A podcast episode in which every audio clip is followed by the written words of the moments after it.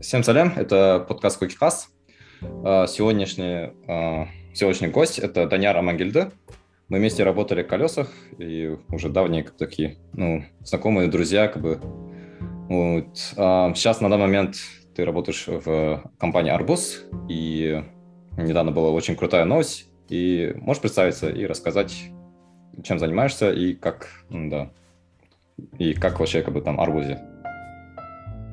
Да, всем привет, э, кто слушает подкаст. А, меня зовут Даниэр, я являюсь Android-разработчиком в компании Арбуз, как сказал Джонни. Э, на данный момент мы тут развиваем, так сказать, продукт и в Америке, и в Казахстане. Э, ну, получается, да, мы в Америке запустились под брендом pinemelon.com. Вот буквально в середине апреля, 12 апреля был запуск официальный. Mm-hmm. Э, ну и сегодня вот мы, ну, так сказать, немного наращиваем темпы уже там. То есть там маркетинговые штуки всякие. Но это не ко мне, я чисто разработкой ну, да. Ну там все-таки запуск одно, как бы подготовка продукта к запуску, это очень такая, да, тернистая. Там столько задач, как бы фичи, как бы нужно запилить. А дальше, конечно же, есть как бы дальнейшее развитие его, скорее всего, но в то же время активно идет дальше маркетинговая кампания. Да. А, еще хотел добавить, что Даниэль как бы из Октау, так что 729 да, да. дома-дома. Ах, та сила. Вот. Правда, мы Октау как-то, да, вообще не знакомы были, потому что я учился в КТЛ, Даниэль, э, не помню. Я в Дарыне учился. Дарын, да. Ну, Дарын, да, что-то пару раз заходил, конечно. Ну, да. Э, так что, вот, да, Даниар, как бы, э, крутой чувак, брейкденсер, по-моему, и в СДУ учились вместе. Так что да. А, спасибо, что пришел как бы, и согласился эм, рассказать о себе и там про, про то, что ты чем занимаешься. Вот. Эм, и хотел вот э, узнать вообще, как бы, просто мне самому было интересно, вот э, запустили pinemelon.com, и как я видел, как бы, что процесс запуска длился где-то 9 месяцев от того, что как, э, как туда поехали руководители, и само вот этого процесса, скорее всего, еще дольше было, наверное. Но по ощущениям, как бы, все-таки стандартная разработка многих продуктов длится около 9 месяцев, да, вот. И как было ощущение, вот, эм, чем, какие были интересные задачи, там, и, может быть, нюансы, которые вы столкнулись перед запуском США? Да, э, спасибо, что позвал на подкаст. Вообще интересная история там была. Э, я в 2021 году ну, работал в компании One Technologies и как раз себе искал новое место типа, для работы, хотел новую компанию, какие-то новый челлендж хотел для себя.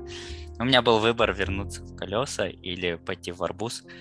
Потом у меня мой друг вот, Фара, Фарух, он убедил меня э, именно прийти вот в арбуз. А, ну, заманили там словами, что э, там, ну, Арбуз, как бы он прям нуждается в разработчике, потому что вот Султан единственный мобильный разработчик там был и iOS, и Android, mm-hmm. и вот он собирается уходить, и мне был такой выпал челлендж, да, типа писать на обе платформы сразу, там. О, ты, значит, и да. пришел как бы и iOS отвечать, да?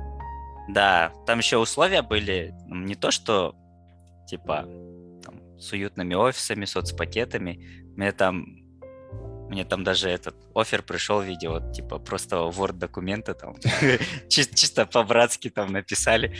И мы сидели, работали на складе в это время еще.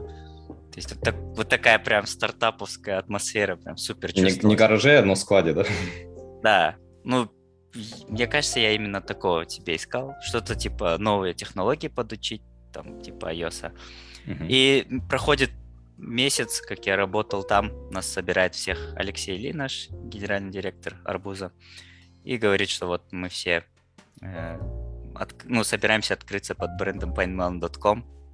И я такой, вау, я все-таки в тот раз не прогадал, что выбрал арбуз, потому что такое прям вот это, э, как это сказать, ну типа excited на, насчет этого, что ты откроешься. Ну, в Казахстане открываться это еще, ну, уже заезженная тема была, а вот, э, вот в Америке, не, в тот момент нам сказали, мы откроемся и в Европе, и в Америке. Но больше всего в Европу сначала шла тема. Насколько я знаю, Ки... Бельгия э, рассматривали. Да, да, мы рассматривали Бельгию как вариант, и вот USA. Точно тогда не знали, куда именно. Угу. А, да, вот это все вот эти обсуждения были в апреле, э, и потом где-то в июне вот уже началась прям подготовка суровая. Наняли mm-hmm. прям сильные кадры. Вот Ларису Пак наняли в этот момент, Арману Сулейменова. Mm-hmm. Я тогда думал, опа, тяжелая артиллерия подъехала. Да, ну, э, уточню, что апрель именно прошлого года, 2020, 2011, да, да, да. ой, 21 года. года. Да, да. Сейчас апрель 21 года. Сейчас 22 год, апрель тоже. Ну, получается, год назад это было как раз. Да, потом приходит, наступает июнь месяц, э, нас собирают всех в одном месте, э, технарей, и сказали, вот нам нужно построить такой а-ля roadmap, чтобы понять, э, какой у нас скоп задач, что нужно сделать, чтобы ну, зарелизиться, так сказать, в, mm-hmm. в, Аме- в Америке. Мы уже вот тогда поставили цель Америку, все, Европа отпала, там mm-hmm. по критериям она не подошла нам. Mm-hmm. А, да, и я тогда просто вот, э, грубо говоря, с пальца просто высасывал прям этот план, то есть что нам нужно сделать, да, чтобы зарелизиться. Там условно банально было э, э, так, насчет дизайна вопроса не было. Ну, локализация, это mm-hmm. была самая острая тема, то есть mm-hmm. надо было перевести все приложение полностью. То есть у вас уже был готовый продукт, который в Казахстане успешно функционировал, и, в принципе... Да, у нас, э, в принципе, вот Арбуз прям как, как бизнес типа шел уже хорошо в Алмате, в Астане. Астану они вот относительно недавно открыли тогда, и тут сразу бац в Денвер. Вот. Уже, ну, приложение было, то есть мы не с нуля поднимали PineMail, мы уже на основе текущего исходного приложения просто решили поднять. Mm-hmm. То есть тут, туда стоял, кстати, вопрос нам делать либо форк гита, клонировать полностью проект, либо mm-hmm. мы сами справимся там текущими этими фичами для разделения, вот, типа flavor ов там. Mm-hmm. Вот. Ну и, и да, так. и бэкэнд, и бэкэнд, и мобилка, мы вот и веб решили, что мы будем вот на flavor ах, то есть на текущем бэкэнде, типа как-то архитектуру, типа... Поддерживать, да? Пере, угу.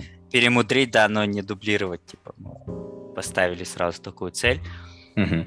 А, да. Ну, насколько мне кажется, это правильное решение было все-таки тем, что если форкать, то в дальнейшем и придется и обои э, да. приложения как бы, поддерживать отдельно проекты, а зачастую как бы многие функционалы, и, как бы, конечно же, нужно добавлять и казахстанский, и США как бы рынок. Да, нам плюс менеджеры уже сказали заранее, что э, по сути проекты будут похожие друг с другом.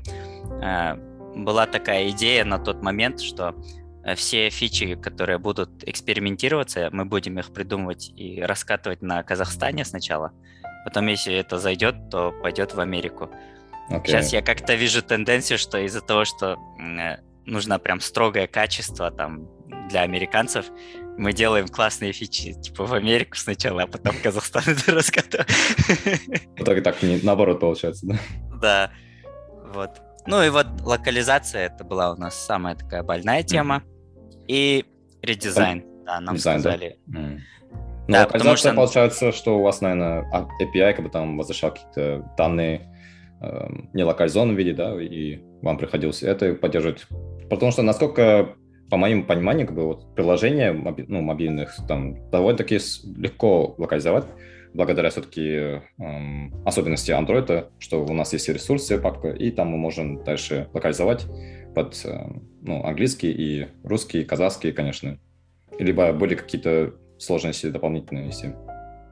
Да, э, был один такой момент, э, так сказать, прям под вопрос сильно э, вставал, это английский язык для арбуза именно.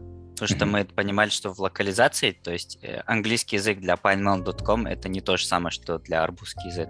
То есть там вообще отличается диалект и все такое, там форматы даты времени, прайс, там все, все вообще другое типа будет.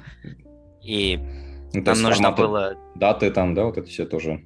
Simple date format, да. чтобы было Да, и мы, получается, делали э, так, что один проект имел свой скоп типа языков, даже если они похожие, это типа разные проекты. Mm-hmm. И у PineMail типа свой скоп языков.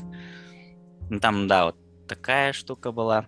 А как решили? Ней... Все-таки, наверное, с помощью простого конфигурации DI, скорее всего, да? Что вы и не, ну, представляли как бы нужную конфигурацию для локализации, чтобы там для разного флейвора или как? Да, э, было так сначала. На флейворе как-то там мы разрулили, что э, в PineMail идет только английский язык, оттуда русский вырубался из корня, uh-huh. и на русском типа то же самое. Э, Что-то потом оно не завелось, там куча багов было, что там uh-huh. ты на русский язык добавил, на английском забыл, там все uh-huh. отвалилось.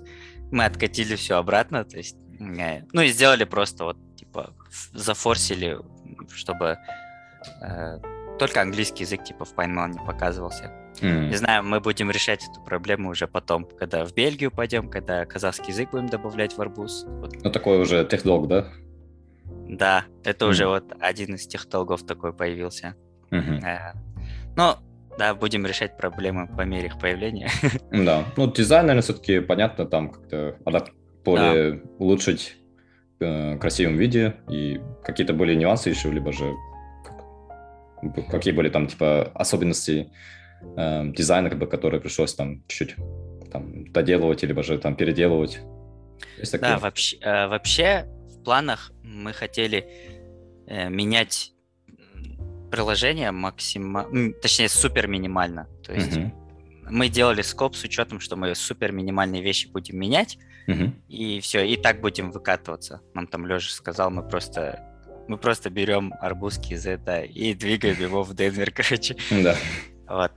Но по итогу там маркетинг, все настояли, чтобы там все-таки был редизайн нормальный mm-hmm. такой, чтобы с, с красивым видом, да, с хорошим лицом, mm-hmm. то есть релизиться в Америке. И хорошо. И здесь мне прям очень повезло. Э, уже дизайн подготовили где-то к июлю, в июле, в августе mm-hmm. уже был То готов у нас Пару дизайн. месяцев прошло? Mm-hmm. Ну, да, на фигме нам все нарисовали. А, посмотрел я на все это дело и уже примерно оценил, что это будет просто, наверное, на полгода уйдет редизайн, потому что там просто все изменилось. Прям mm-hmm. было куча хотелок там было. То есть, если сейчас посмотреть, ну, какой был дизайн до и после, это вообще типа, земля и небо. Там, приш... mm. там надо было переписывать просто почти Весь все. Да. О, а да. вообще, как бы, если смотреть, как бы ты пришел вот э, в марте, да, вот там, и э, прошло как бы пару месяцев, но до этого проект, как бы, как ты, э, по сути, как получается, вот сейчас как бы, дизайн, как бы, говоришь, что по сути полностью переделали, эм, либо же вы, как бы, конечно, просто поддерживали, но часть именно, которая была UI, вы просто ее переделывали, и... или как? То есть как мы, как мы, в смысле, поддерживали проект, пока редизайнили? Угу. Ну, именно, да, вот что все-таки пока вы делали редизайн, как бы там предыдущую да, версию тоже это... надо было как-то развивать тоже. Мы поэтапно угу. вводили редизайн, то есть сначала core типа экраны переводили в новый дизайн, потом mm. релизили в арбуз, потом и вот так вот по экранам просто расходили. Mm. Вот. Да, вот история. Фигму дизайн нам подготовили уже где-то в июле, гайдлайны, там это все сделали. И пришел в этот момент к нам iOS-разработчик мне на помощь, потому что я был единственный ну, разработчик. разработчик. И тебе да. надо было и iOS сделать, и Android в этот момент, да? Вообще, да, ну, мне сказали, ты пока держись, да, помощь тебе скоро придет. И благодаря вот Арману Сулейменову он нашел Айдара, Айдар Нугманов, вот iOS-разработчик он согласился нам помочь именно вот с, в плане редизайна. Uh-huh. Я с ним раньше до этого ну, не работал. Uh-huh. А, ну и потом вот познакомились с ним. И так повезло, что мы прям с первого дня нашли общий язык. У нас uh-huh. было одно понимание вообще. А, как одно двигаться? понимание, как, да, как мы должны двигаться. И вот классно, что мы друг, друг друга с полуслова понимали, uh-huh. только он это понимал, ну, как бы в, в iOS типа сторону, uh-huh. я в Android сторону. И одно понимание это была декларативная верстка. О, угу. Ну, об этом, да. наверное, чуть позже там рассмотрим тоже, рас, э, пообщаемся. Ну, так получается, что э, Android как бы там потом ты в дальнейшем редизайнил, и Айдар. Да, коротко говоря, мы с Айдаром вместе начали редизайнить. Там mm-hmm. к редизайну еще относилось там пару оптимизаций была, там mm-hmm. вот это к интересным задачам было. Mm-hmm. Ну вот самая крутая фича, ну либо по личному ощущению, как бы там интересная задача, которая там реализовать э, благодаря вот это время, когда вы готовились к релизу США. Вот что ты думаешь?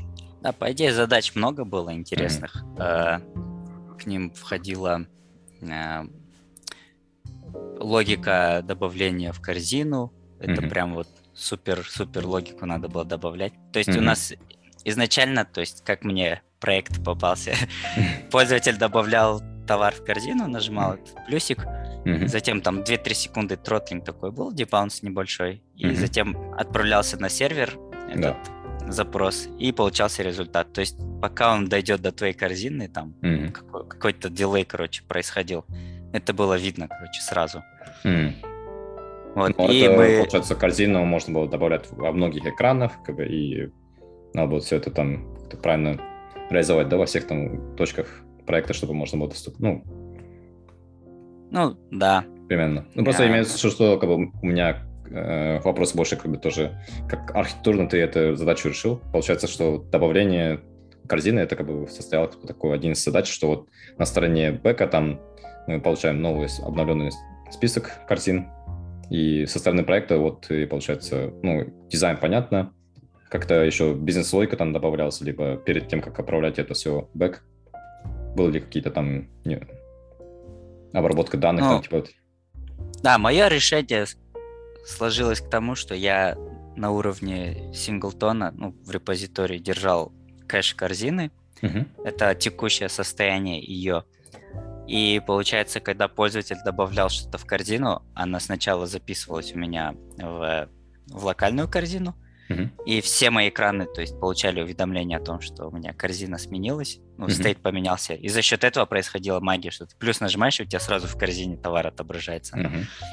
И параллельно с этим еще добавлялась, так сказать, job а, uh-huh. которая еще откладывалась, если пользователь еще сверху добавлял задачи. Uh-huh. И она вот откладывалась, откладывалась, и в какой-то момент, то есть она там и начинает вот эту всю пачку job ы, вот массив полностью я беру, отправляю весь на бэкэнд. Uh-huh.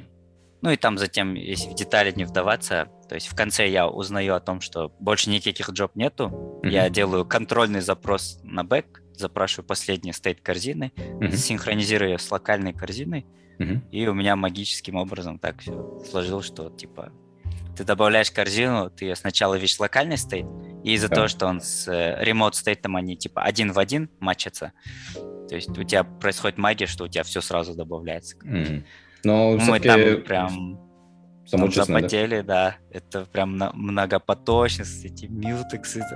Ну, синхронизация, прям... да, это один из таких сложных тем же все-таки. И какие были там инструменты для решения такого? Скорее всего, Kotlin Coroutines, там под какие-то, чтобы было э, асинхронично и как-то еще под ним да, да, Flow, наверное, какие-то.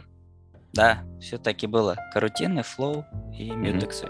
Mutex ы. Все, что, все, что мне нужно было, чтобы задачи закрыть. и куча статей с такой Без этого никак. Ну, да. А, ну и там была то же самое я сделал там со стейтом, типа, и добавление в избранное. Тоже mm. там добавлял. Но типа, я понимаю, что все-таки раньше такая же фича существовала как бы на работе. Э, как-то еще, получается, вы пытались улучшить эту работу, либо же как? Не, у нас просто экран избранных, он, э, он был вообще где-то на втором уровне, типа mm-hmm. надо было зайти куда-то, он потом фечился и открывался. Mm-hmm. То есть там было незаметно. А сейчас так получилось, что он у тебя сейчас на главном экране практически, ну, на табе, короче, mm-hmm. избранный. И тебе нужно было стоять сразу, типа, реагировать mm-hmm. на, на изменения. А, это одна из интересных задач, которая была. Локализацию мы уже обсудили. Да. Другая задача была с адресами. Э, так сказать, у нас адреса были в печальном состоянии, вообще логика, как они работали, mm. и такое. Э, то есть было понятие, что там есть список адресов юзера и был какой-то текущий адрес mm-hmm. доставки. И у нас э, там из-за особенностей бэкэнда у нас там была куча, э, каша с этим, то есть мы не понимали, что, что в списке есть текущий адрес доставки, что такое адрес доставки. Приходило mm-hmm. много жалоб. Что, типа, не а, туда привозят? Казахстан... Ну, то, что адреса теряются там, а, то, они теряются бывало, что люди путались и не понимали, что такое адрес доставки, а что такое просто адрес. Mm-hmm. И задача была интересная в том плане, что именно в, в логику вообще работы адресов, как пользователь с ними работает, мы прям разработчики сами ее, короче, делали. То есть mm-hmm. мы практически с менеджером, с продукт менеджером сидели и прям обдумывали, как эта фича должна работать. И из-за этого, то есть вроде бы простая задача нам ушла на это ушло где-то месяц, по-моему, месяц или чуть больше, mm. пока вот все вот эти споры наши, как это должно быть лучше, потому что у каждого было свое видение, как это должно выглядеть. Но мы все-таки пришли вот к одному там решению. Вот ну, это, в чем заключается на основная идея вот нового решения, про как правильно адреса как бы там вводить, если можно сказать. То есть как бы у вас есть как бы адреса, которые доставки, и текущий адрес, и в чем заключался вот это как правильный э, UX flow, который вы как бы предположили, что будет лучше? Да, мы просто э, flow упростили так, что э, чтобы, чтобы создать какой-то адрес и сделать его сразу адресом доставки, тебе нужно было там условно 5 кнопок нажать на бэкэнде, mm-hmm. там 5-6 запросов отправить. Э, то же самое и было с удалением адреса. То есть, если ты в списке своих адресов удалишь свой адрес доставки, который ты указал как основной, mm-hmm. то сам адрес доставки, он таким же и останется. То есть, и ему все равно, что ты его в списке удалил, он все равно будет у тебя там, короче, находиться. И вот нам нужно было эту проблему как-то решать, mm-hmm. потому что понятие основной адрес и список адресов, они вообще не связывались никак практически. Mm-hmm. Вот. И мы вот Э, ну, решили тем, что вот э, какой-то идентификатор нашли для адресов. Это mm-hmm. мы хэш типа создавали адрес адреса. Mm-hmm. Затем делали там, ну, буквально говоря, мы пять кнопочек там в две-три кнопки сокращали тем, что мы там всякими use кейсами там сами mm-hmm. делали пару запросов типа на, на стороне фронта без кнопочек дополнительных. Да. Вот так вот супер упрощали, короче, логику. Ну, а. по моим, допустим, так впечатлениям, как бы там вот э, в Казахстане, как бы, да, часто адреса, как бы там, они м, тяжело как бы там как-то организовать, потому что, ну, по большей части мы в Казахстане как бы используем Яндекс Мап, либо же Тугис, и часто многие говорят, что вот э, Дубльгисе и Яндексе отличаются э, точки, там, которые указываются вообще адресов, ну, названия разные, там, либо же все-таки такие проблемы есть. Но что я заметил, тут, когда часто пользуешься продуктами, какие-нибудь э, адрес, сервис э, адресов как бы там подтягивается через Google. Там вводишь название улицы, пользователю уже сразу готовый список всех доступных адресов. Но, скорее всего, это там все-таки Google Maps, все-таки актуальные такие данные. Но вот, наверное, с Денвера вы как-то, э, как вы подтягивали вот этих, не знаю, адресов, так, чтобы были актуальными? Либо же по сути, пользователь вводит название улицы, куда доставить, вы там дальше уже как-то, ну, получается, понимали это, какой именно адрес находится точка. Потому что есть еще почтовый индекс и город, допустим, да? Или же да, я все-таки кстати... как-то не, неправильно понимаю. Да, я, кстати, вспомнил. Ну, вот весь кейс я говорил, это вот, типа, в рамках арбуза было. Потом uh-huh. нам нужно было адаптировать это, локализовать под э, Денвер. Uh-huh. И в Денвере был вопрос строго, это zip-коды. То есть эти zip-коды нужно было поставить обязательно. Mm-hmm. И плюс, да, этот э, реверсинг определения адреса пользователя. Mm-hmm. есть, ну, у нас это на стороне бэка разруливается очень удобно. Mm-hmm. То есть там, фронты, по сути, фронты, по сути, они ничего не знают, мы просто делаем вызов API. Mm-hmm. Если мы идем как бы в арбуз, то там геореверсинг то есть определение адреса, оно идет от там TOGIS сервиса mm-hmm. у нас. Мы так определяем адреса, там mm-hmm. список подтягиваем пользователю, ну, либо координаты передаем, ну, это на карте эту точку указываем, и на ближайший, типа, дом, который, там, точка mm-hmm. есть, туда, короче, показываем этот адрес, да. Mm-hmm. В PineMelon же мы добавили Google Maps, у нас как карта идет, mm-hmm. и тот же запрос идет на геореверсинг по тексту, но уже там под капотом э, уже алгоритм Google работает. Mm-hmm. Специальная библиотека. Там был, кстати, еще интересный баг, что у Google есть несколько таких библиотек. Э, а, одна а, нужна много, для того. Да, одна нужна была, чтобы супер точно определить какой-то адрес. Там, по, ну, ты должен прям точь в точь типа на, название адреса вбить, oh. чтобы он тебе точную информацию с zip-кодом типа, передал. Mm-hmm. И была еще вторая, это вот она для списка саджешенов выходила. Mm-hmm. То есть ты вбиваешь, типа, не полный адрес, просто вот подсказочку, mm-hmm. и он тебе список выдает, но там не было zip-кода. Тут oh. дилемма была, то есть мы Странно. хотели zip-код сразу подтягивать, подставлять, да. Э, там была вот такая проблема. Я не помню, кстати, бэкэндеры как-то решили, я не знаю, может, они два запроса отправляют, то есть, когда пользователь выбрал. Mm-hmm. Или они мне рассказывали, они еще третий нашли сервис, который что-то между этим Более все лучше, все лучше из... набрал, да, из себя. Mm. Вот. Была, была такая бажина с адресами. Да, ну, в целом, да, получается, локализация, адресы как бы там, да, нормально делали, и редизайн. Ну и платежная mm-hmm. система, ну, это да, тоже очень такая важная тема. Да. Ну, там, да. наверное, в Америке очень много популярных сервисов, которые все-таки намного сильно упрощают, наверное. Тоже Stripe, как бы все-таки Stripe. часто слышу. Очень хорошие такое, ну, удобные решения, говорят. Да, что со стороны бэка, со стороны фронта мы вместе пришли к тому, что когда мы интегрировали Stripe, это было самое вот прям легкое, удобное в использовании вещь. Даже вот э, со стороны Android, если посмотреть, как использовать их SDK, mm-hmm. они используют у себя Results API. Mm-hmm. Просто вызываешь, ну, SDK работает тем, что ты вот этот uh, Results API просто используешь, этот mm-hmm. Activity Launcher создаешь, передаешь им, так и работает. То есть это было прям супер удобно, я вообще очень легко его себе интегрировал. Mm-hmm. Вот. Если сравнивать с казахстанскими, типа у нас вот Cloud Payments, там типа вообще... Ну, чаще столько... всего просто открывается WebView, там, через который нужно получить endpoint, там, и да. success, либо error как page там, да, уже обрабатывать. Да, с этим да. у нас немного печальнее, так сказать. Mm. Ну, возможно, да, как бы все-таки есть, как бы, куда там этим сервисом тоже э, сделать удобность для мобильных как бы, решений. Все-таки, когда, ну, говорим там, да, платежные слезы, там всегда, чисто веб-вьюшка и все, как бы там. Дальше как-то на стороне мобилки это просто, ну, как бы мы ничего не знаем, как бы там, там просто сервис висит.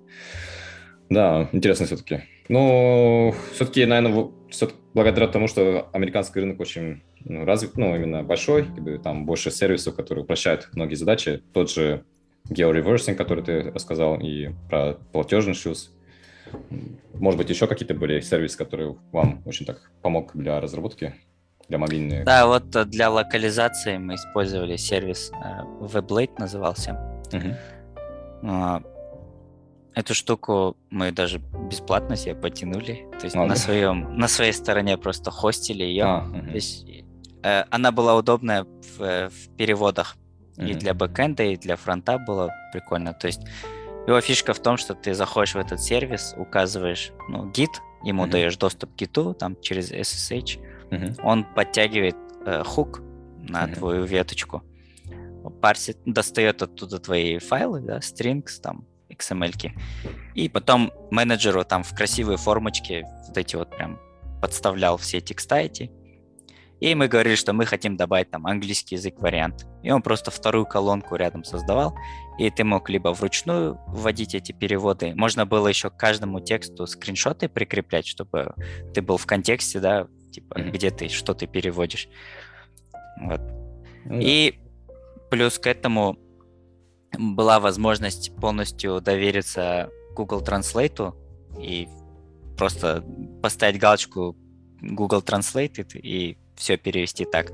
Затем он создавал merge request на твою веточку, mm-hmm. и все. И получается, таким образом мы менеджерам передали полностью перевод. Вот так mm-hmm. вот. Понятно. Супер легко интегрироваться, можно сказать, на стороне мобилки. Ничего не надо было делать, просто гид Но передать. Дальше все-таки ну, маркетологи, либо же менеджеры уже сами могли поправить, там, как текст да. правильно видеть, потому что Google Translate как бы, не всегда как бы, э, под, скажем, нативный как бы, там, перевод как бы, делает. А, но это было вообще там забавно у нас, потому что мы сначала менеджер пытался у нас ручками все это переводить, потом он mm-hmm. там в контекст не входил, где-то ему было непонятно, он потом слишком много текста же у нас, он потом, да. ладно, Google Translate вбил все остальное, потом мы так вот э, каждый спринт, получается, мы еще демили нашим mm-hmm. американцам э, там на стороне, и у них просто э, они увидели наше приложение. Во-первых, там был, был дизайн супер старый, mm-hmm. во-вторых, он там э, на бэкэнде еще его не, не очень адаптировали, так еще и перевод там с Google Translate. Лариса выбирала над нами, да. Лариса говорила, что у них была какая-то фрустрация, и они подумали, что это какие-то шарлатаны приехали, короче. Ну да. Вот потом они вот начали...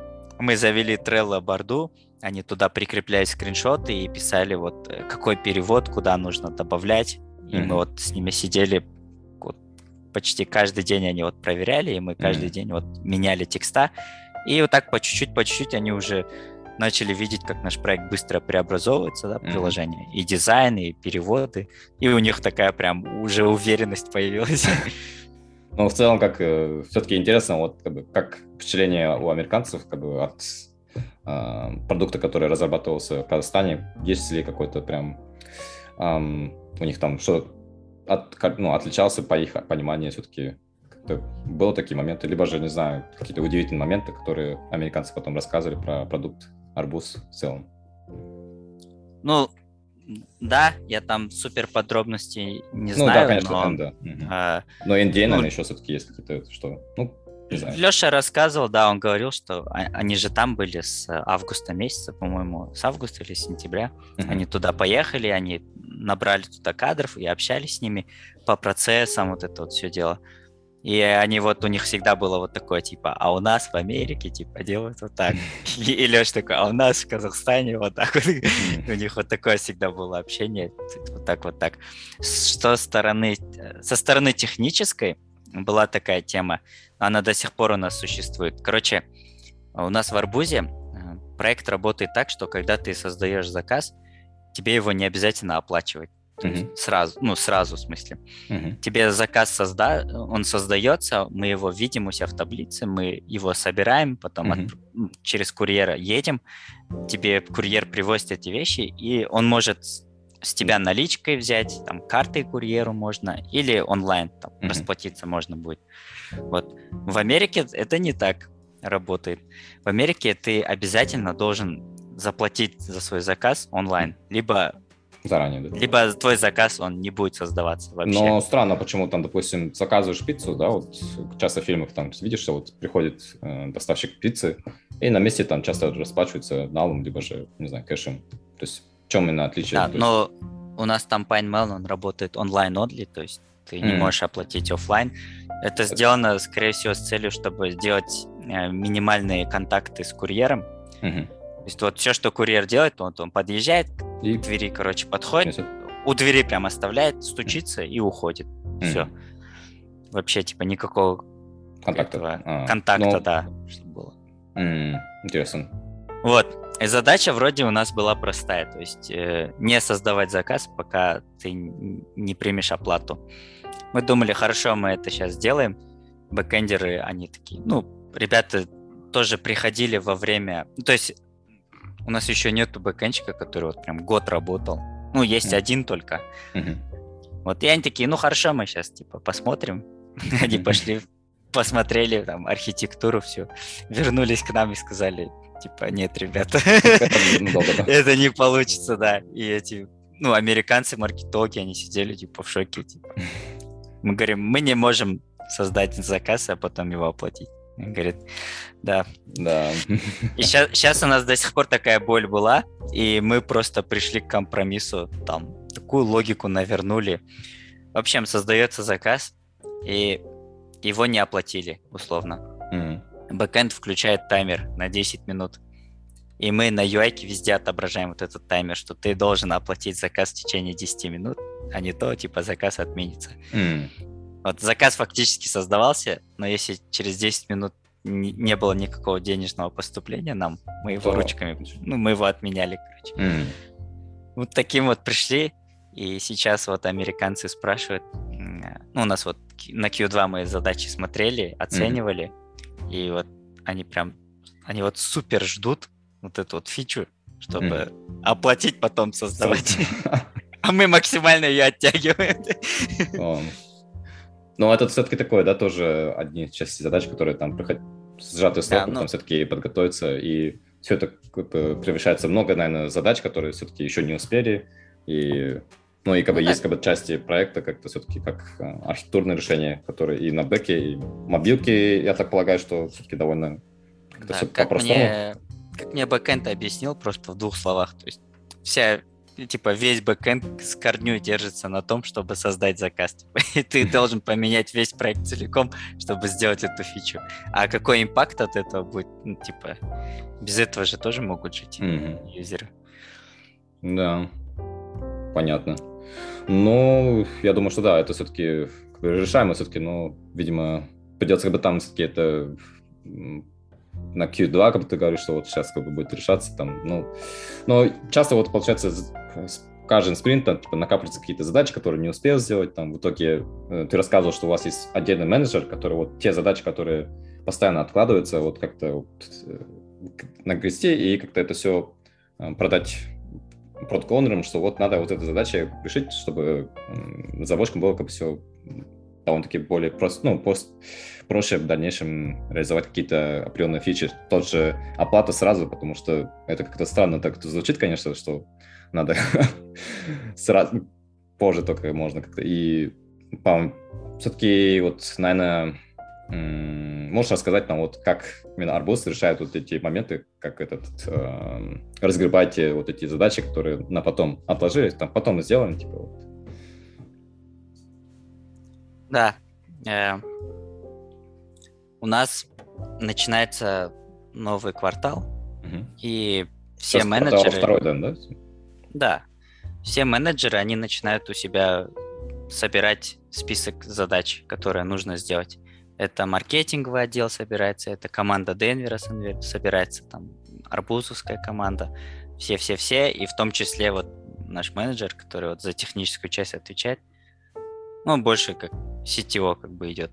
Угу. Он к нам подходит, говорит, ребята, на мобилке дайте мне список задач, типа технических, да, долг там какой-то, mm-hmm. что вы хотите там сделать, и какой типа это импакт даст. Ну, так как наш CTO, он это, это Айдар, он занимался этим, mm-hmm. так как он с мобильной командой был на, ну, привет, хорошо я знал, он сам мог еще раскидать импакты, да, что на что влияет, и мы ему скидывали список, э, то есть там условно я писал, что мне нужно все экраны перевести полностью на Compose, там, какие mm-hmm. на XML остались, их типа снести. Mm-hmm. Потом был вопрос мне CI-CD поднять, потому что деплоить PineMelon и Арбуз нужно было, то есть не перепутать ключи, да, так сказать. Mm-hmm. Потом Huawei Store был, Арбуз на Huawei Store еще есть, его тоже заливать. Mm-hmm. И постоянно, ну, вот эта рутина уже уста- устаешь от нее, хотел автоматизировать ее. Mm. А, и что-то там еще по списку было. А, забыл. А, ну, вот это сейчас автоматизировать процесс документирования. Вот. И вот а, такой список отдается. как вы делаете сейчас? Сейчас в планах уже вот я где-то, ну, в этом месяце, в следующем буду заниматься этим. Есть это фреймворк док, дока называется для А, доку, окей. Угу. Через доку, там на CI-CD у нас этот... Мы используем U-Track для планирования задач, да, угу. для спринтов. Это вот JetBrains аналог Jira. Угу. Там у нас есть база знаний а-ля Confluence. И я хочу туда, то есть специальным опишником подключиться, и то, что только генерит маркдаунами, то есть туда скидывать как в статью, mm. и вот так вот описывать. Ну, это ну, вот и, в общем, тоже, да. Угу. И вот все эти технологии как то вот собрал, как хотел. Да, вот я собрал все эти технологии, скинул нашему менеджеру, он уже смотрит это все, фильтрует, создает вот этот список задач, и он идет потом защищает это перед стейкхолдерами. Э, мы оцениваем эти задачи, говорим, какой там импакт, и у нас прям в квартал берутся эти задачи, то есть тех таски. Mm-hmm. То есть там у нас работает так, что чуть-чуть берем оттуда, чуть-чуть отсюда и немного тех тасков берем. Э, и задачи вот планируется новый спринт, условно. Mm-hmm. У нас есть бэклог, и мы можем просто брать какие-то, ну, если нужно, фичи, да, там по приоритетам какие-то фичи берем. И на остаточные story поинты мы тех таски вот себе забираем и делаем. Таким образом, у нас в этом квартале, получается, ios они тоже CI-CD себе настроили, mm-hmm. переписывали у себя Network Layer полностью, там что-то Alama Fire обновляли библиотеки, там что-то okay. такое. Вот, ну и тоже там пару редизайнов взяли. У нас mm-hmm. редизайны это тех таски. Ну, вот. от, от, отложено, да? Наверное, какие-то экраны до сих пор как бы не, да. не оптимизируют, ну, как бы под У нас, да. У нас тоже legacy экраны какие-то были, потом мы таргет SDK у себя подняли до вот 32-го, там, uh-huh. последнего, э, как тех долг его взяли. А, затем CICD я у себя настроил полностью. Uh-huh. Что еще? Ну, там еще были там, по мелочи. Ну, задачи. так полагаю, что вот получается у вас как бы квартальная, как бы собирается бэклог и задачи, которые там менеджеры тоже как бы с вами общаются, собирают вот какие задачи, какой м, оценка вот этих story-поинтов. Потом вы, ну, получается, обсуждаете, как бы, что брать на квартал, как бы, следующие для разработки. И в итоге получается, что вы пытаетесь, ну, те задачи, которые отложены, там все-таки тоже решить. В таком виде, да, получается, как я понял? Да, как я помню, просто по опыту прошлых проектов, это тех долги, они работали так, что вот тебе говорят, нам нужно сделать фичу, и ты говоришь, я не могу, пока вот такой техдолг не закроем. И окей, и как бы твоя фича состояла из часть техдолга и часть сама фича. Mm-hmm. И из-за этого такая непрозрачность была, непонятно было, что там разработчик делает, типа, слишком mm-hmm. долго делает фичу. Э, либо было такое, что вот ты просто в свободное время, когда у тебя время просто появляется, ты вот, о, там, техдолг Но... возьму, говорит, и начинаю... Тогда это редкость, конечно, наверное, да. Вот. Uh, у нас в Арбузе вот что повезло, мне кажется, прям ключевую роль играет, это то, что стейкхолдеры, они сами люди из IT, как mm-hmm. бы Бэкграундов. Вышед, вышедшие, да, с бэкграундом IT. То есть, по-моему, Леша был бэкэнд разработчиком сам. Это те люди, которые меня собирают, вот mm-hmm. мы на митинге садимся, и они говорят, Даник, нам нужно тесты, короче. Я такой, что? Да. Это вот прям шок, шокировало слегка. Но все-таки, да, когда все-таки есть, да, ощущение, что вот продукт owner, как бы, либо стейкхолдеры, как бы они с сознанием как бы, IT, как бы, намного проще все-таки с ним общаться и как бы, общее понимание как бы там все-таки сделать для того, чтобы решить конкретные задачи и они понимают, что как бы не все так просто, как бы сделать такую-то фичу, и какой-то есть как бы компромисс. Все-таки да. Да, mm-hmm. очень. Прям супер помогает. И, ну и плюс, э, если они видят ре- реальный результат от тех долга, mm-hmm. они с большей охотой типа хотят решать эти тех долги. Mm-hmm. Это вот, я думаю, пример с э, Jetpack Compose был у нас. А, ну вот, по-моему, да, вот что пришли вот как раз про композ. Все-таки вот, э, ну, композ стал официально таким уже стабильным. Ну, в прошлом году такой, да, вот э, прям стал бою, ну, релиз кандидат так вышел, по-моему. И ты уже в этот момент решил переключиться на композ, да? И все-таки ты еще рассказывал, что вот э, все-таки и iOS как бы ты отвечаешь, да, как бы части, и ты видел, что вот на, и на iOS раньше вышел UI-кит, чем вот э, Jetpack Compose. Вот в чем, думаешь, как бы вот как-то разница, может быть, э, обоим? Есть ли какой-то разница, либо же все-таки это прям точно-точно идентично, что ты, в принципе, как Android-разработчик, можешь спокойно взять и iOS, как бы UI-кит и как-то построить вот этот э, элементы эм, э, экранов, как, как скажешь? Да, э, смотри, во-первых, скажу, Compose имба. вот эта вот история интересная. Дотер, да, так видно сразу. в июле месяце нам просто скидывают дизайн Figma, я на нее смотрю и оценки ставлю такие бешеные, потому что для меня там ну, такие прям сложные UI-элементы. Я думал так на XML, как я это все сделаю. Mm-hmm. У нас еще весь проект он на data binding е был полностью. Я думал, ох, его там mm-hmm. переделывать столько всего. И какой-то день, вот в июле, я просто утром просыпаюсь, открываю новости, смотрю, что так композ в релиз ушел. Я mm-hmm. такой, ну все. Mm-hmm. Я подхожу к менеджеру. Да, я подхожу к менеджеру и говорю, дай мне вот пару дней, я буду изучать этот композ, а как только я его изучу, я тебе весь редизайн типа вот подниму вообще легко. Все, все новое ты такое. Да. Я просто все снесу и вот тебе на композе прям все сделаю. Потому что я знал, что там обратная совместимость есть хорошая. То есть ты в XML можешь композ засунуть, в композ можно XML засунуть. То есть я понимал, что то есть, если где-то что-то прижмет, я могу быстро на XML наверстать, и все будет нормально. А, окей, да, как ты объяснил менеджеру, что вот что такое композ, типа, как? Ну, зачем нужно было антоид разработчику, типа? Э, ну, я так объяснил, что композ, там, декларативная верстка, с ним просто два раза быстрее верстаешь. Угу. Все, э, вот этого слова в два раза быстрее, им это хватило сказать. Все. Метрика ты надаваешь. Да, флаг тебе в руки, давай вперед. Mm. Я три дня сидел, три дня вот полностью в документацию ушел, какой-то тестовый экран типа переписал на композ. Я mm. поднял эту тему, и все, я потом уже начал делать. И mm. июль мы почти весь редизайн закончили где-то в ноябре, по-моему. Mm-hmm. Июль, август, сентябрь, октябрь, ноябрь. Ноябрь. Ну, здесь с учетом, что мы а, адреса переписывали еще там, это mm. композ. Еще баскет вот это с этими многопоточностью тоже переделали. Mm-hmm. То есть я считаю, что вот за ну, где-то 4 месяца, 3-4 месяца вот прям вплотную сел, чтобы почти весь проект заредизайнить, так сказать. Mm. А, и это прям вообще, типа, ну, кайф. Сейчас мы вот сидим, с, ноя- с ноября месяца у нас на проде гуляет композ, и вообще супер. Ну, ну вот скажи, как бы все-таки и ios общий подход, да, вот UI да. там, и...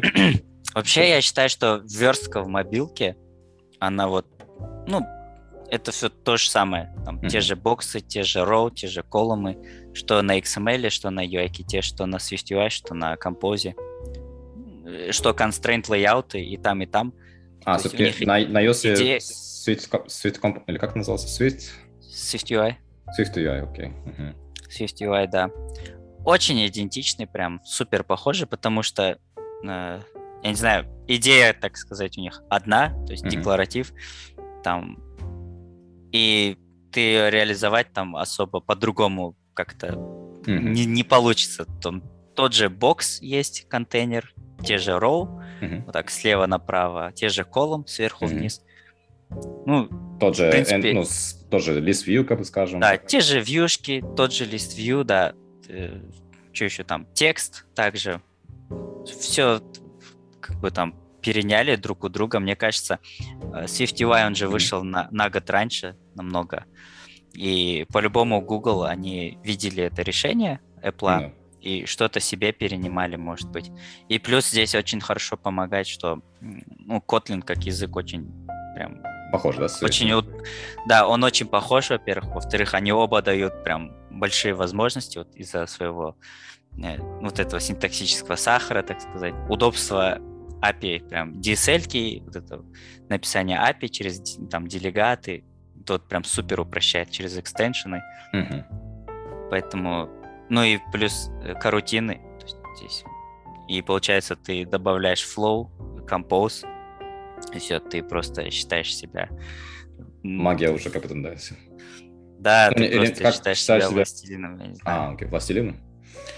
Но... Да, ты просто уже и после того, как композ уже вышел, когда я уже на нем ну, руки набил прям полностью, я не то что смотрел на дизайн фигмы и думал, ох, там надо делать вот так, вот всяк, там, ну, условно, если какой-то список создавать там э, на backend driven UI, да, у нас домашняя страница была, Ага. То есть бэкэнд там отправлял нам какие-то типы, компоненты, их надо было там отрисовать, на, на адаптере там надо было различные эти делать, угу. вьюхолдеры, там все такое, сидишь, обдумываешь. На композе просто сидишь и такой смело на следующий день сел, все перелистал там вообще. Главная страница, да? Да. Прям супер легко было. Mm. Да, Но... и поэтому я сейчас да, я сейчас сильно топлю, чтобы вот я ребятам всегда рекомендую вот использовать компост, не бояться, потому что это новая технология, которая, наоборот, жизнь упрощает, а не что-то создает усложнения какие-то же, типа, ой, опять что-то изучать. Да. Ну, пока я что-то, да, комьюнити Android KZ как бы особо не наблюдал, чтобы прям активно обсуждали про компост. Но, наверное, как-то к этому придет скоро, конечно. Ну, может, Обязательно. Как да, может, как раз-таки, как будет возможность, там, расскажешь, потому что э, ты еще как бы, все-таки набил как бы, руки Compose, но пока еще не делал доклады про, э, про Compose, может быть, там получится как-нибудь. Да, вот на колесном этапе у меня вот. было три темы, три темы на выбор, которые я хотел рассказать. Это вот кодогенерацию, которую я рассказывал. Про Retrofit хотел рассказать, как он работает подкапотно, потому mm-hmm. что я знал, что он работает не через кодогенерацию. Мне было интересно вообще самим узнать. Mm-hmm. А потом Кирилл Розов просто выкладывает, как работает Retrofit. Думал, о, хорошо, что я не выбрал эту тему. Он ее уже там раскрыл полностью. А, и про Compose хотел рассказать, как он под капотом работает, как там компилируются вот эти аннотации. Uh-huh. А, затем подлодка, под, это, подлодка, они устроили прям э, конференцию, да, на uh-huh. всю неделю. И они просто ее посвятили полностью композу. Я подумал, ну, зачем ну, рассказать про композ, стоит, да, если ребята вот пришли, все рассказали, мне просто там нечего было добавлять. Ну, ничего, я думаю, да, как бы, все равно стоит как бы рассказать. Но вот, ну, э, да. Вот, и с Айдаром, кстати, вот насчет похожи ли SwiftUI и Compose. Я видел SwiftUI, он видел Compose, мы понимали, то есть ты код смотришь издалека, вот все один в один, то есть mm-hmm. все одно и то же. И да, мы, у нас тема поднималась, то есть создать кросс-команды, а ребята, которые на iOS пишут, там так залетать в Android. Да, в Android ребята могли заходить в iOS, потому что, ну, э, идейно, опять я говорю, идейно, но оно так и есть. Э, но в сейчас... мобилке, то есть они вообще вот почти не отличаются друг от друга. То есть uh-huh. там язык слегка подучить в Swift, там привыкнуть к синтаксису, потом понять, как он там работает под капотом, там, как у него потоки создаются, с памятью, как он работает примитивы, вот эти контракты угу. выучить. И все. То есть, и, в принципе, я... скажем да. так, Android-разработчик, который там уверенный разработчик Android, как долго думаешь, да. там уйдет на то, чтобы попробовать на iOS тоже по ощущениям? А... Ну, приблизительно, скажем. Конечно, понятно, там, типа, э, это условно, но как бы ты вот пришел, когда там устроился арбуз, и пришлось, как бы задача как бы стояла, что нужно будет там iOS чуть-чуть тоже поддерживать до того, Слушай, как ну, пришел Айдар. Э, где-то месяца два-три угу. мне ушло, вот, чтобы вот, знаешь, скачать Понять, себе да. Xcode, да, открыть его полностью, почитать, как это все работает. И плюс того, что у меня уже в софтвер инжиниринге скилл типа есть, то есть вот эти архитектуры, паттерны, ООП, там, функциональщина, mm вот это вот все понятие есть. Ты читаешь код, и пример понимаешь, а, это вот так, вот так. То есть mm-hmm. какие-то аналогии с андроидом приводишь, и все, и ты работаешь. Mm-hmm. То есть хочешь найти recycler view, ну, тебе там collection, э, collection view, он называется вот mm-hmm. в iOS. Там хочешь найти frame layout, там, я не знаю, linear layout, там все вот это вот есть то же самое. Констрейнты хочешь, тоже есть. С констрейнтами там, конечно, у них был какой-то этот, какая-то ерунда была, короче. Да.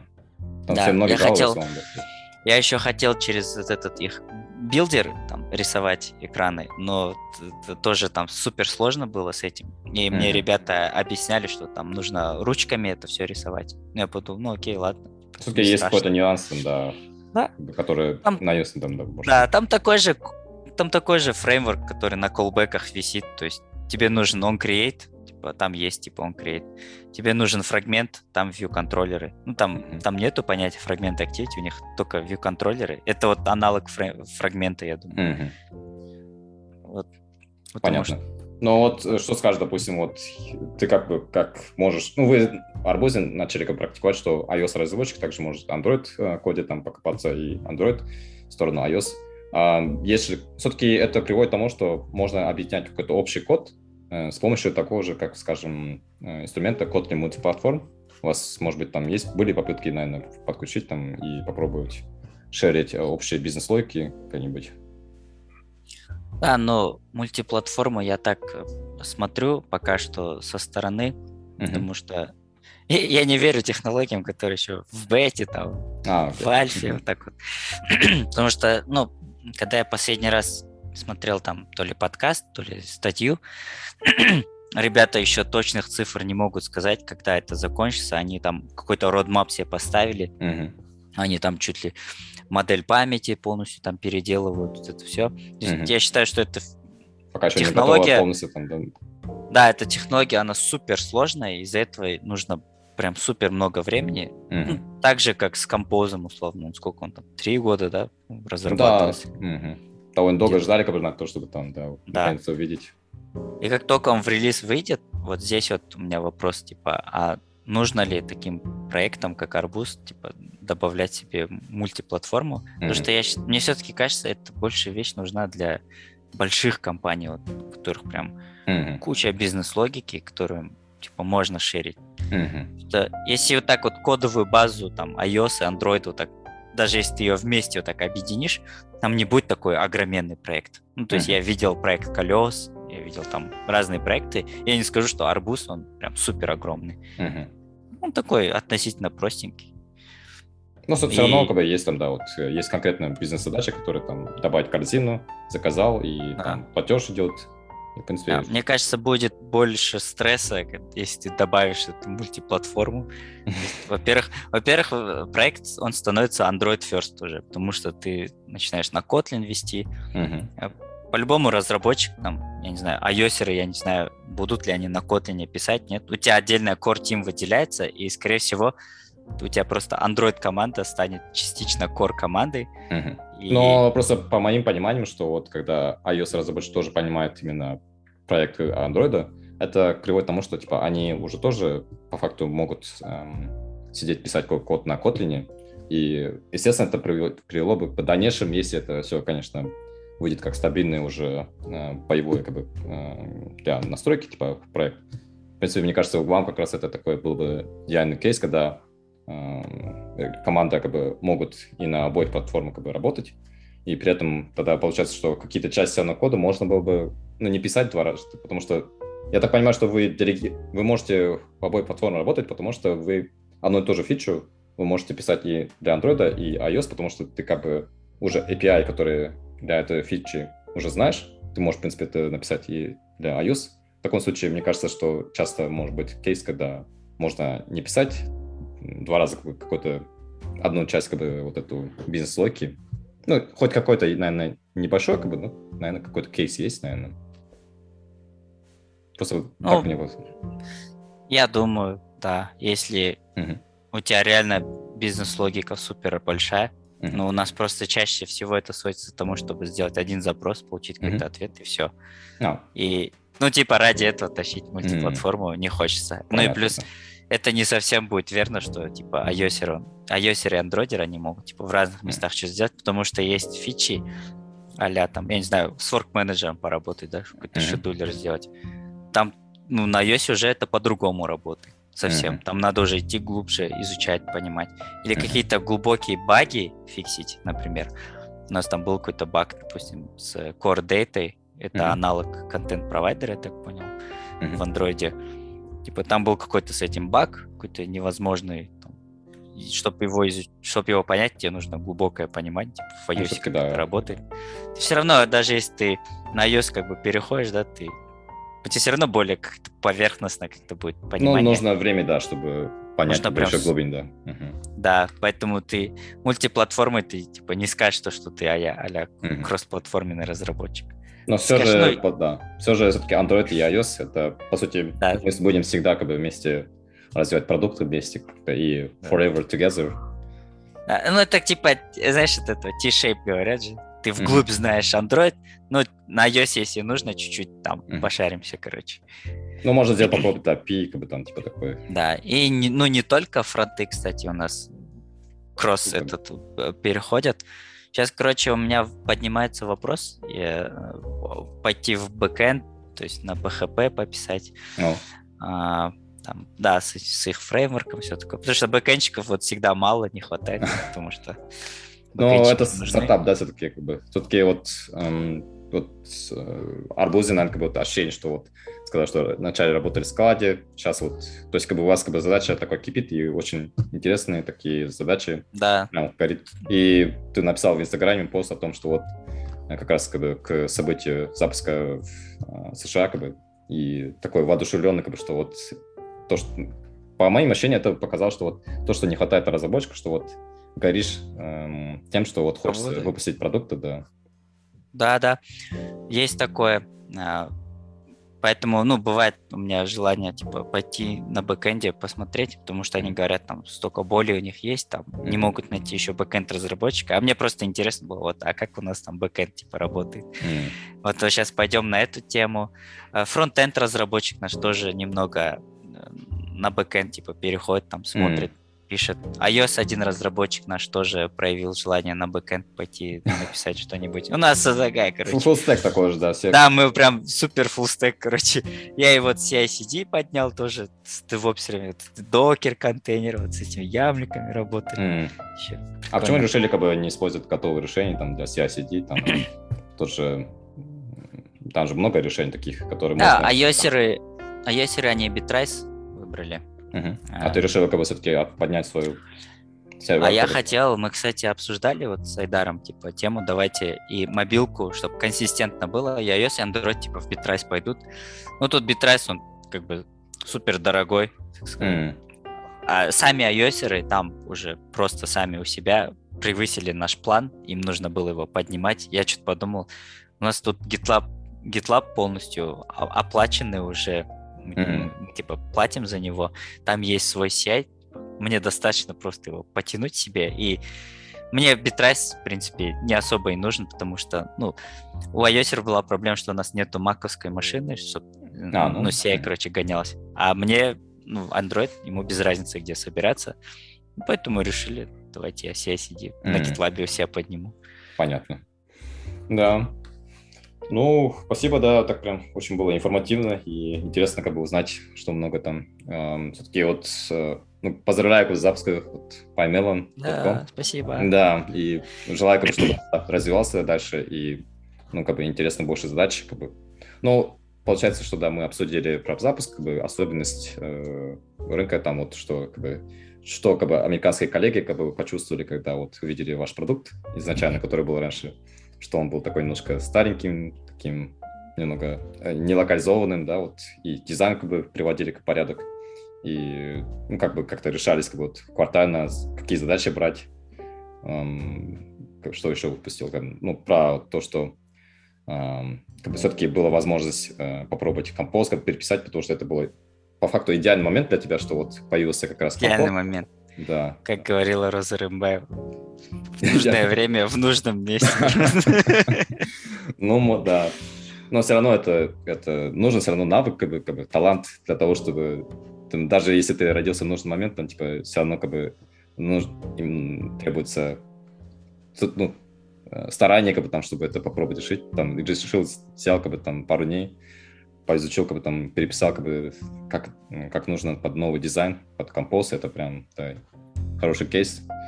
Да, ну и как бы то, что у вас как бы там с iOS попробовал, там и как бы, все-таки Android разработчиков не так сложно, на самом деле, как кажется, многим, мне кажется, что вот э, стоит попробовать поизучить как бы iOS. И тот же backend там, да, вот то, что, ну, пока я так понял, что это так частично, какую-то часть только так потрогаешь, наверное, или как? А вот у нас Team Lead есть, бэкэнд разработки, и к нему часто вот приходят люди, говорят, там надо что-то пофиксить, посмотреть. Он говорит, я тебе просто буду делегировать какие-то задачи, М, чтобы его разгрузить. понятно. Пока так. Да. Ну, понятно, да. Ну, в общем, да. Все-таки есть задачи, есть как бы чем заниматься. Все-таки, да, очень интересный продукт. Так что, да, спасибо, что рассказал и пришел на этот эпизод подкаста. Вот, э, это был подкаст Фокихас.